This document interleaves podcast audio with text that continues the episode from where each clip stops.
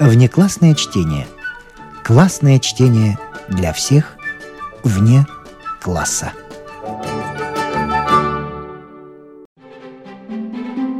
Не включенное в курс литературы. Внеклассное чтение. К непрочитанной книге всегда можно вернуться. Английская писательница Мэри Доллинг Сандерс О'Мелли писала свои произведения под псевдонимом Энн Бридж. История, которая сейчас прозвучит, в 1934 году вошла в сборник страшных рассказов. Но не пугайтесь названия сборника, никаких страхов или ужасов в нем нет. А эпиграфом к этой истории можно процитировать слова Редиарда Киплинга «Женская догадка обладает большей точностью, чем мужская уверенность». Итак, Энн Бридж, Бьюик. Перевод Ольги Варшавер.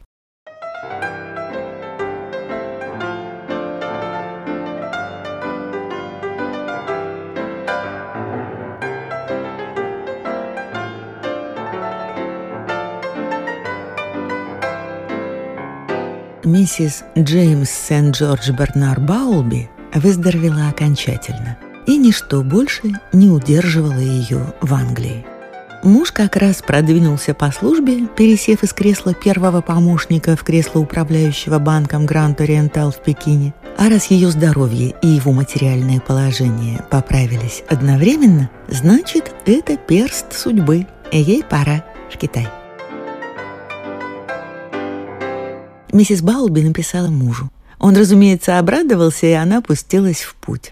Джим хотел встретить ее в Шанхае, однако дела службы принудили его отправиться в Гонконг, и миссис Баулби добралась до Пекина одна. Квартира управляющего по традиции помещалась в здании банка, в большом уродливом доме из серого кирпича, что высится на Посольской улице – Кряжестые шкафы красного дерева и зеленые кожаные кресла тоже когда-то приобрел банк. Прежние хозяйки, жены бывших управляющих, так и не сладили с этой монументальной казенщиной, и миссис Баулби принялась наводить уют. Непрестанно дивясь, как муж прожил так долго в подобном, только более скромном, заместительском интерьере, не облагороженном женской рукой. Она накупила драпировочного шелку, резных фигурок черного дерева, по стенам развесила восточные картинки-свитки. Еще она, по совету мужа, приобрела машину. «Тебе непременно понадобится», — заранее предупредил он. «И покупай закрытую, здесь очень пыльно». Новыми автомобилями в Пекине обзаводиться не принято. Если ваш остался в Европе, к вашим услугам множество не сильно подержанных машин – то дипломатов в другие страны переводят, то прогоревшие дельцы имущество распродают, то устроители конференции спешат сбыть машины, едва уедет последний гость. И в одно прекрасное утро миссис Баулби в сопровождении Томпсона, сменившего мужа на посту первого помощника, отправилась в Наньшидзу за машиной.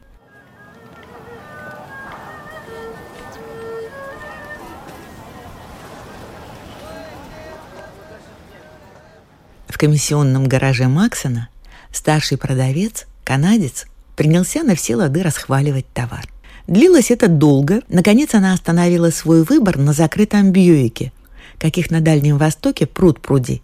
Машина была совсем как новенькая, снаружи заново покрашенная в благородный синий цвет, изнутри заново обитая мягким плюшем, серым, по вкусу миссис Баулби. Канадец без устали перечислял достоинства машины. Подвеска идеальная, для наших дорог это главное, миссис Баулби. Шофер с напарником сидят впереди, отдельно. Мистер Томпсон так куда лучше, а то эти проходимцы, как не запрещай, вечно наедаются чеснока. Томпсон не спорил. Китайскую кухню он знал преотлично. Миссис Баулби никогда еще не покупала подержанные машины и поинтересовалась, кто владел ею прежде. От прямого ответа канадец уклонился, однако сообщил, что машина эта не сдана на комиссию, а куплена у прежних владельцев перед отъездом. Очень достойные люди из квартала. Томпсона это удовлетворило вполне, поскольку в посольском квартале жили только европейцы. Теперь был приобретен этот Бьюик. В клубе Томпсону шепнули, что шофер прежнего управляющего банком Гранд Ориентал пьет бензин, и Томпсон тут же его рассчитал, хотя обычно вся прислуга переходит по наследству к новому начальнику. Но для миссис Баулби наняли парня, который возил управляющего франко-бельгийским банком. Когда Джеймс Баулби вернулся из Гонконга, шофер с напарником уже щеголяли в ливреях. На лето им сшили белые, на зиму цвета хаки, все отороченные золотой тесьмой. А миссис Баулби уже приступила к визитам и вовсю разъезжала по Пекину на синем Бьюике.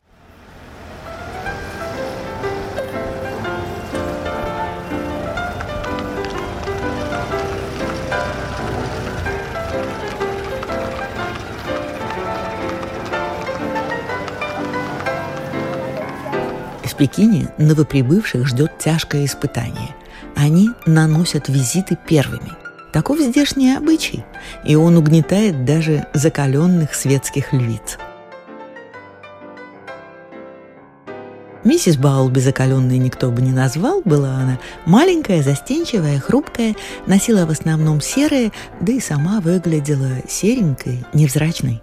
Ни глаза, ни волосы, ни цвет лица не приковывали чужого взгляда. Она к этому и не стремилась. Если и знала за собой достоинства, тонкость натуры, изысканный вкус, то на показ их не выставляла, будучи существом ненавязчивым. Визиты давались ей мучительно. Но миссис Балби, помимо прочего, была крайне добросовестна и потому, скрипя сердце, ежедневно усаживалась в Бьюик и отправлялась с визитами.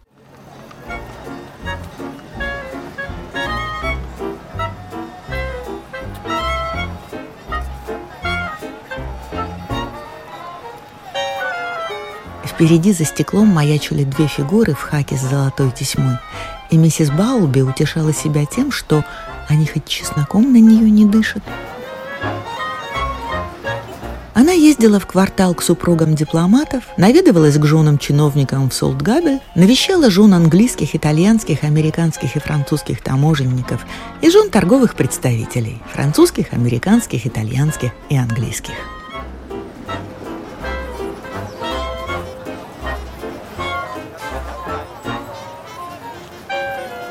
Ежегодный оборот визитных карточек, вероятно, достигает в Пекине нескольких тонн, и миссис Бауби внесла в него щедрую лепту. В мягком сером уединении своего автомобиля она изучала список. Составить его помог первый бой, начальник банковской челяди, столь же неотъемлемая принадлежность банка, как двери, окна и стены. В списке помимо имен значились титулы и адреса дам, которых ей надлежало посетить, и названия фирм и учреждений, где служили их мужья. Шофер, поработав во франко-бельгийском банке, прекрасно владел французским. То же самое без ложной скромности могла бы сказать о себе и миссис Баулби. Французский был одним из немногих серьезных достижений ее жизни – Однако никакой китаец, как известно, не дает себе труда произносить европейские имена как подобает. И европейцам поневоле приходится переходить на их птичий язык. Та-чин-чай, тай-тай, тур-ко-фу, читала по бумажке миссис Баулби, собираясь с визитом к супруге немецкого посла. «Уи, мадам», — отвечал шофер Шуан.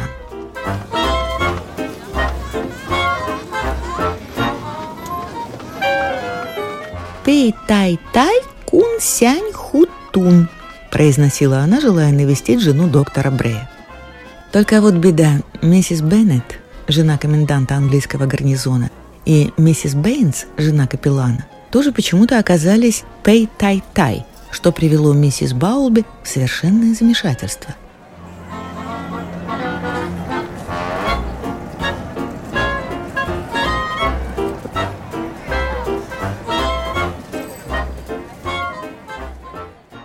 Странности начались неделю спустя.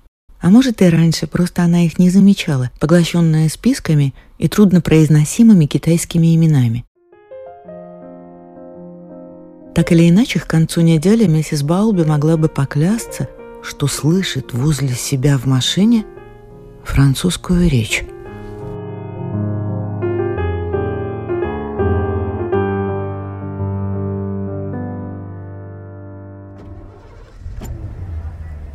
Однажды она ехала за мужем в клуб по улице Марко Поло, голос отчетливо произнес по-французски. «Это он!» Страстно, с придыханием. Так ей во всяком случае показалось. Стекла в машине были опущены, и миссис Баулби решила, что слуги говорят между собой по-французски. Но странности на этом не кончились. Несколько раз она различила тихий вздох. «Нервы», — подумала миссис Баулби. «Пекин явно вреден для ее расшатанных нервов». Еще два-три дня она грешила на нервы, но потом вдруг поняла, что не права.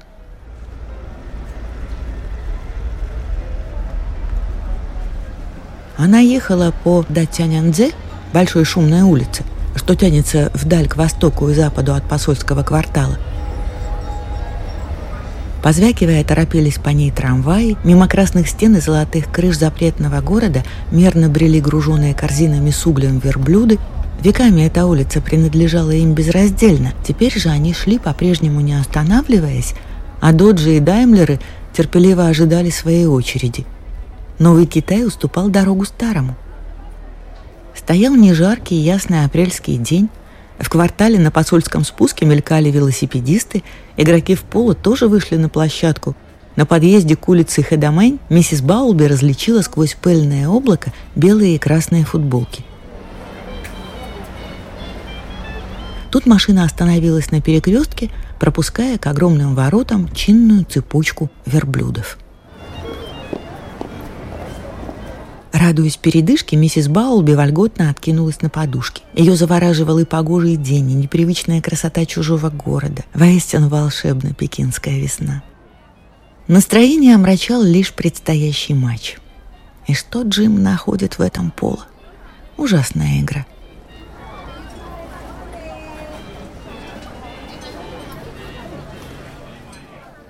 вдруг ее размышление прервал голос. Кто-то совсем рядом произнес по-французски.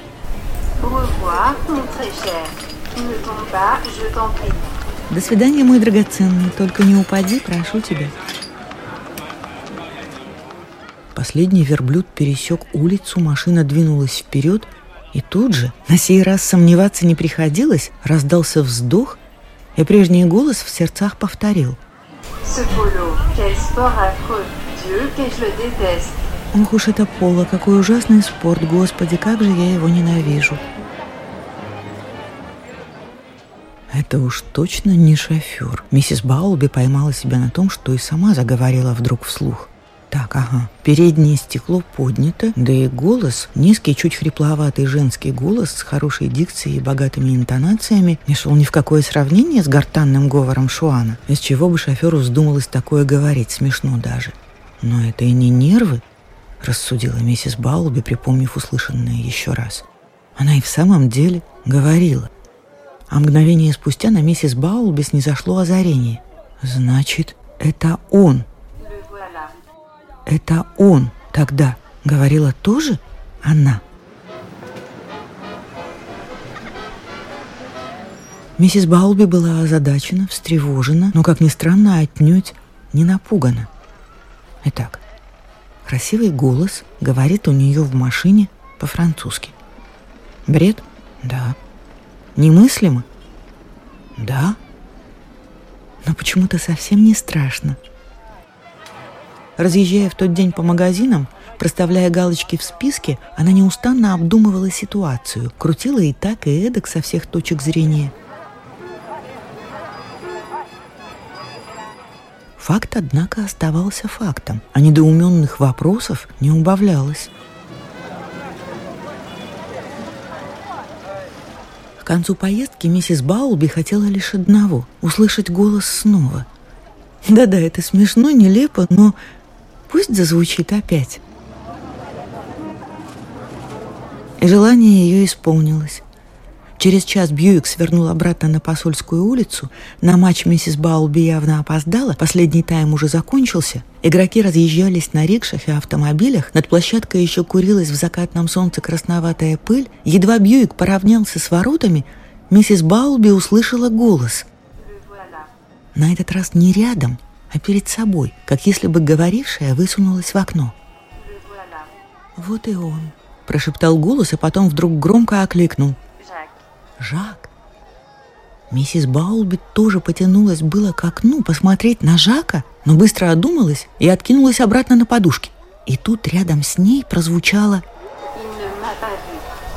«Он меня не заметил». Чудеса да и только.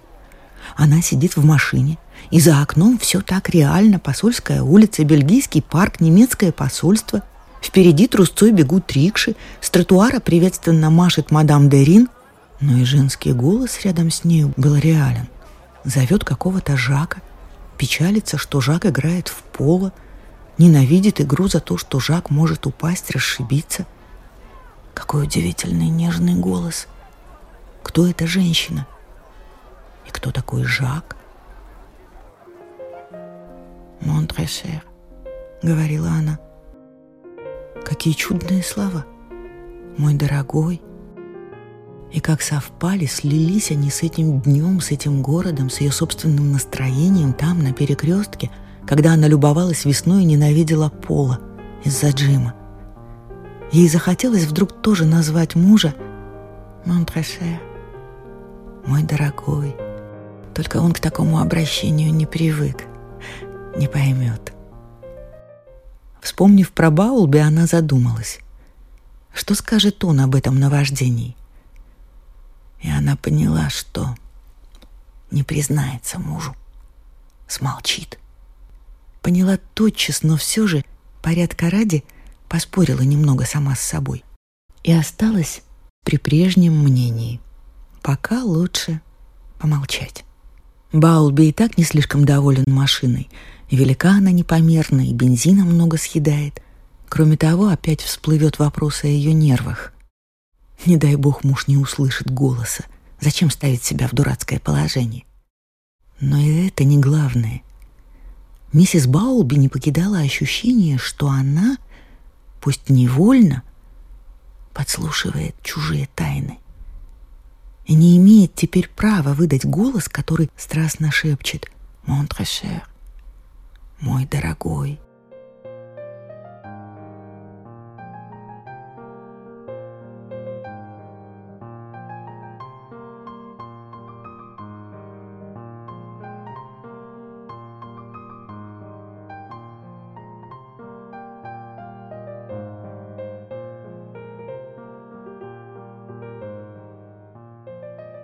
Дни шли, и миссис Баулби чувствовала себя все более причастной к чужим секретам. Голос раздавался теперь в Бьюике каждую поездку, точно орнаментом обрамляя тягостную череду визитов и приемов. Говорила неизвестная женщина только по-французски и только о Жаке. Порой обращалась к этому тоже неизвестному, но, как видно, очень любимому Жаку. И миссис Баулби понимала, что слышит половину разговора – как если бы женщина говорила рядом с нею по телефону. Впрочем, угадать ответы мужчины было нетрудно. Разговоры велись вполне обыденные. Договаривались о встречах. На поло, на званых обедах, на пикниках, которые устраивали по выходным в Баумашане их общие друзья. Миссис Баулби тоже знала этих людей, и жутко ей было слышать Alors, Итак, в следующее воскресенье у Милнов.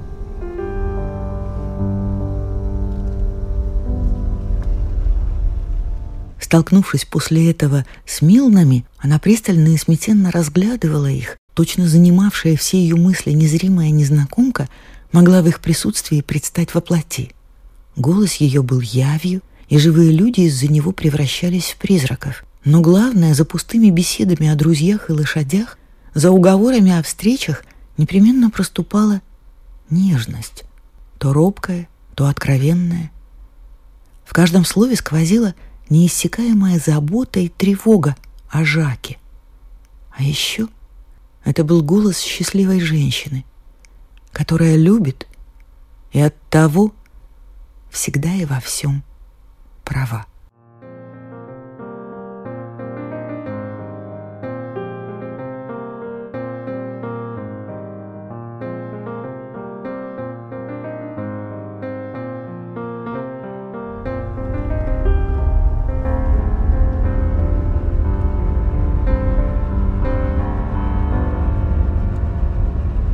Миссис Баулби недоумевала.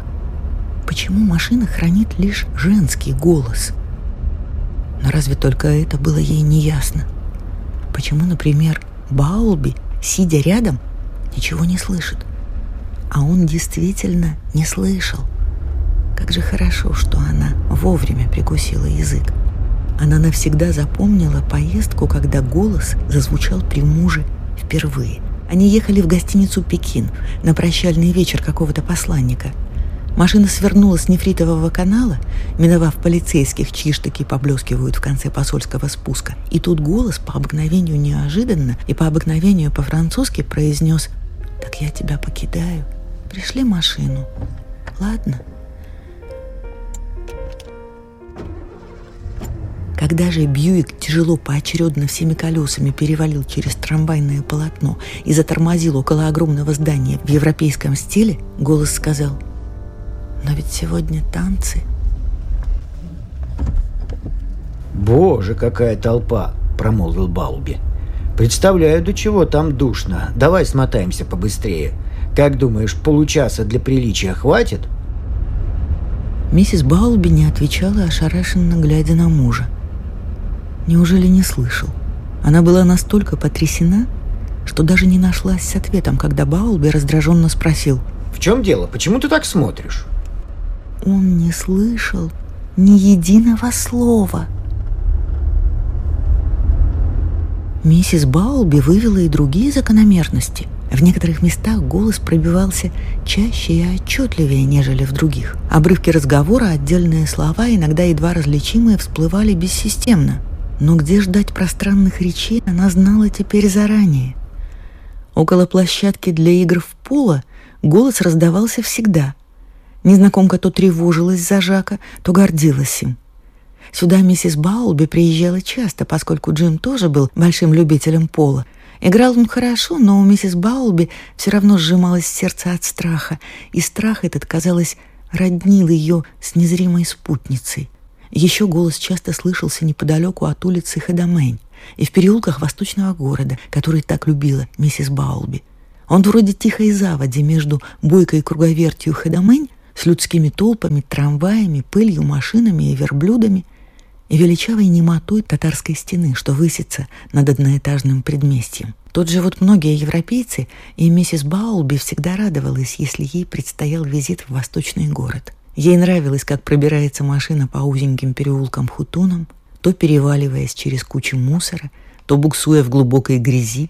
Нравилось, как рикши отступают в подворотни, чтобы дать им дорогу. Многие улочки кончались обширными пустырями, где мальчишки рылись в мусоре вместе со свиньями и пели высоко и гнусаво на одной ноте, то обрывая песню, то затягивая вновь. Иногда, пока привратник неспешно отпирал красные двери, миссис Баулби различала звуки флейты. Пронзительной чистоты мелодия устремлялась вверх, росив раскаленный, сжатый в каменной теснине воздух. Кое-где за заборами виднелись цветущие деревья. На мраморных плитах правили ремесло медных дел мастера. Во двориках храмов подле белых и алых стен лежали, разморившись на солнце, собаки и нищие. В этих краях голос звучал особенно ясно и живо — лились длинные фразы, а круглые французские гласные сыпались точно звезды с небес. Согласные щелкали, порхали, дразнили, а потом вдруг все звуки сливались в низкий приглушенный шепот, полный неизъяснимого блаженства.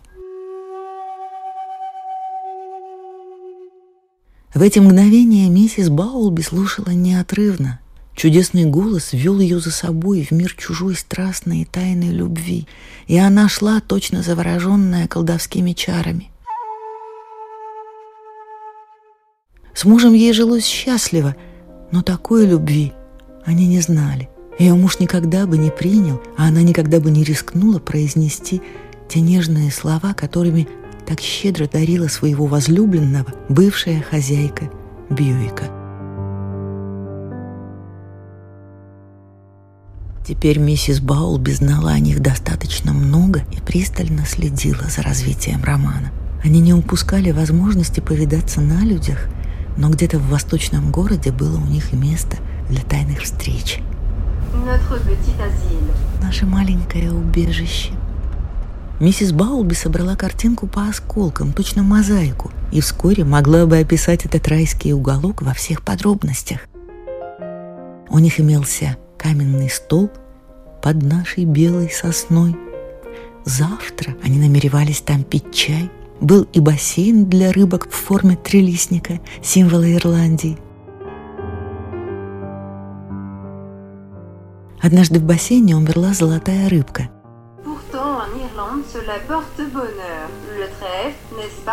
Рыбка в Ирландии приносит счастье, верно?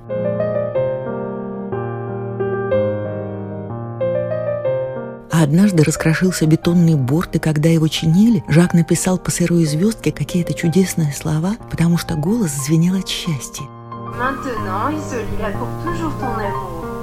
Теперь твоя любовь останется здесь навсегда.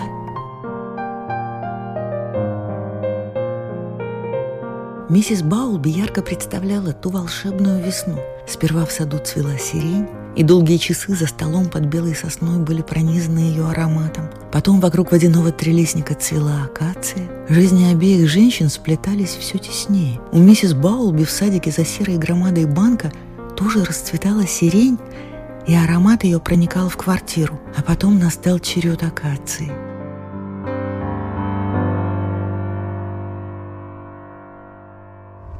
Раз они с Джимом ехали на обед в британское посольство, и она обратила внимание мужа на благоухающие возле особняка кусты. Но он передернулся от отвращения и заявил, что акации пахнут чересчур приторно, приказал шоферу ехать быстрее и даже выругал его по-французски которым владел еще лучше, чем жена.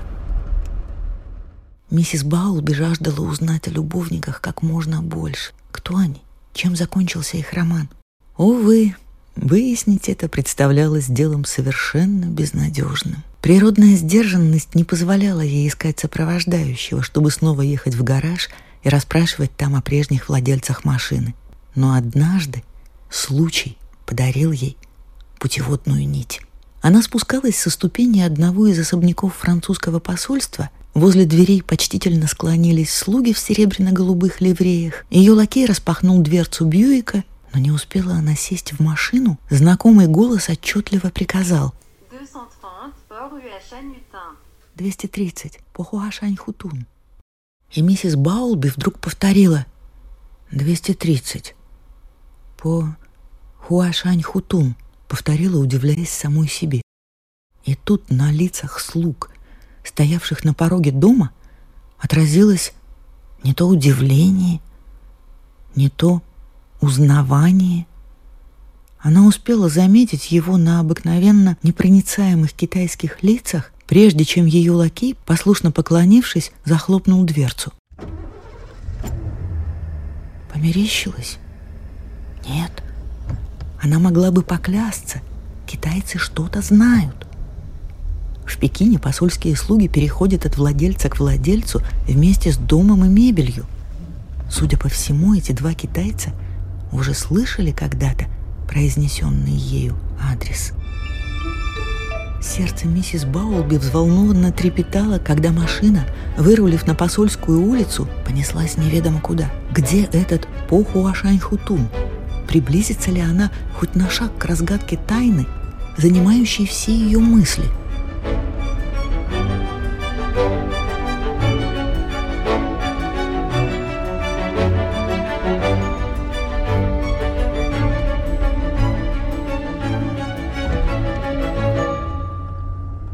Возле улицы Хедамэнь Бьюик свернул к югу и понесся вниз по посольскому спуску.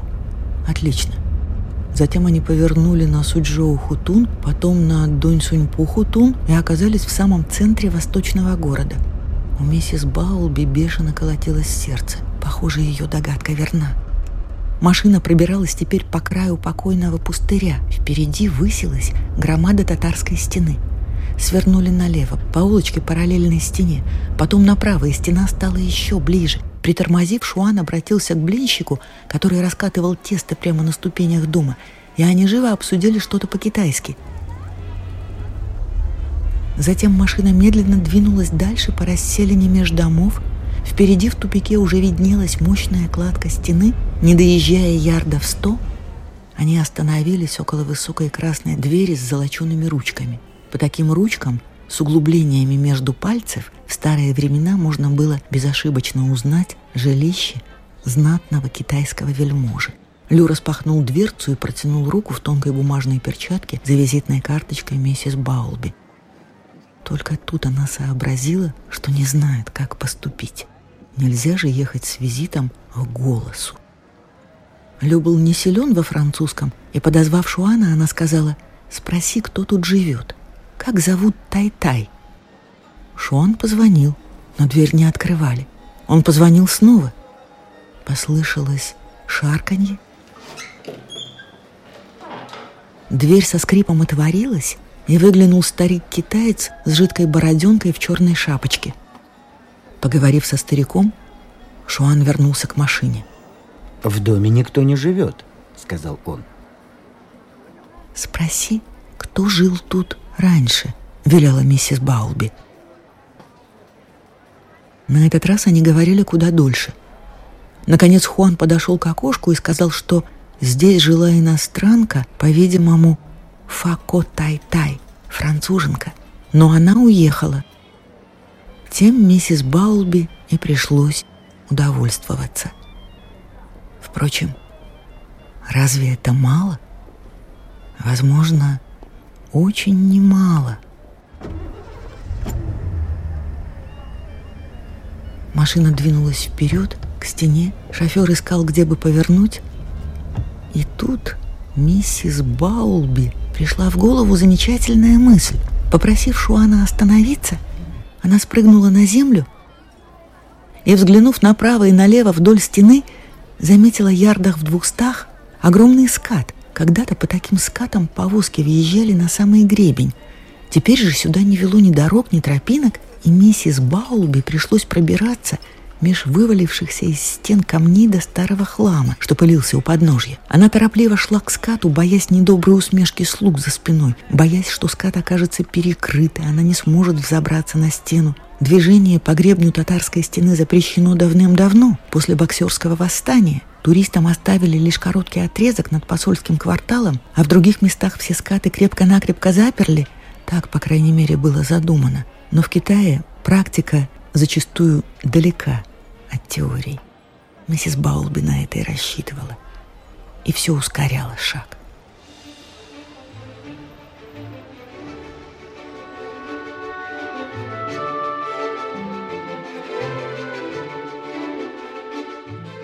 Надежды ее оправдались. У подножья, конечно же, высился крепкий деревянный барьер, но чуть выше, в обветшавшей каменной кладке бокового ограждения, не хватало камней – и в проем вполне могла проникнуть коза или очень маленький человек.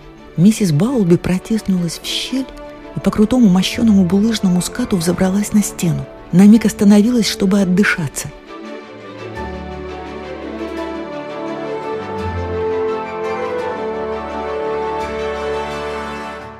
Продолжение готического рассказа «Энн Бридж Бьюик» в нашей следующей программе. Внеклассное чтение. Классное чтение для всех вне класса.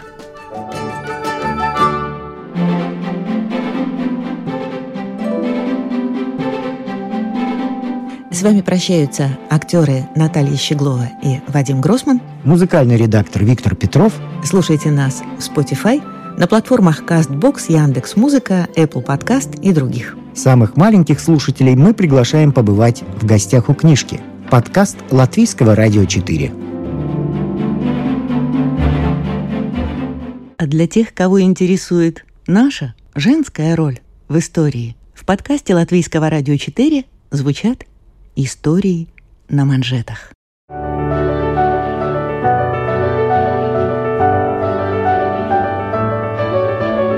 О знаменитых дамах своего да и нашего времени, о тех, чья жизнь стала отражением эпохи, об участницах или свидетельницах поворотных моментов в истории человечества, истории на манжетах.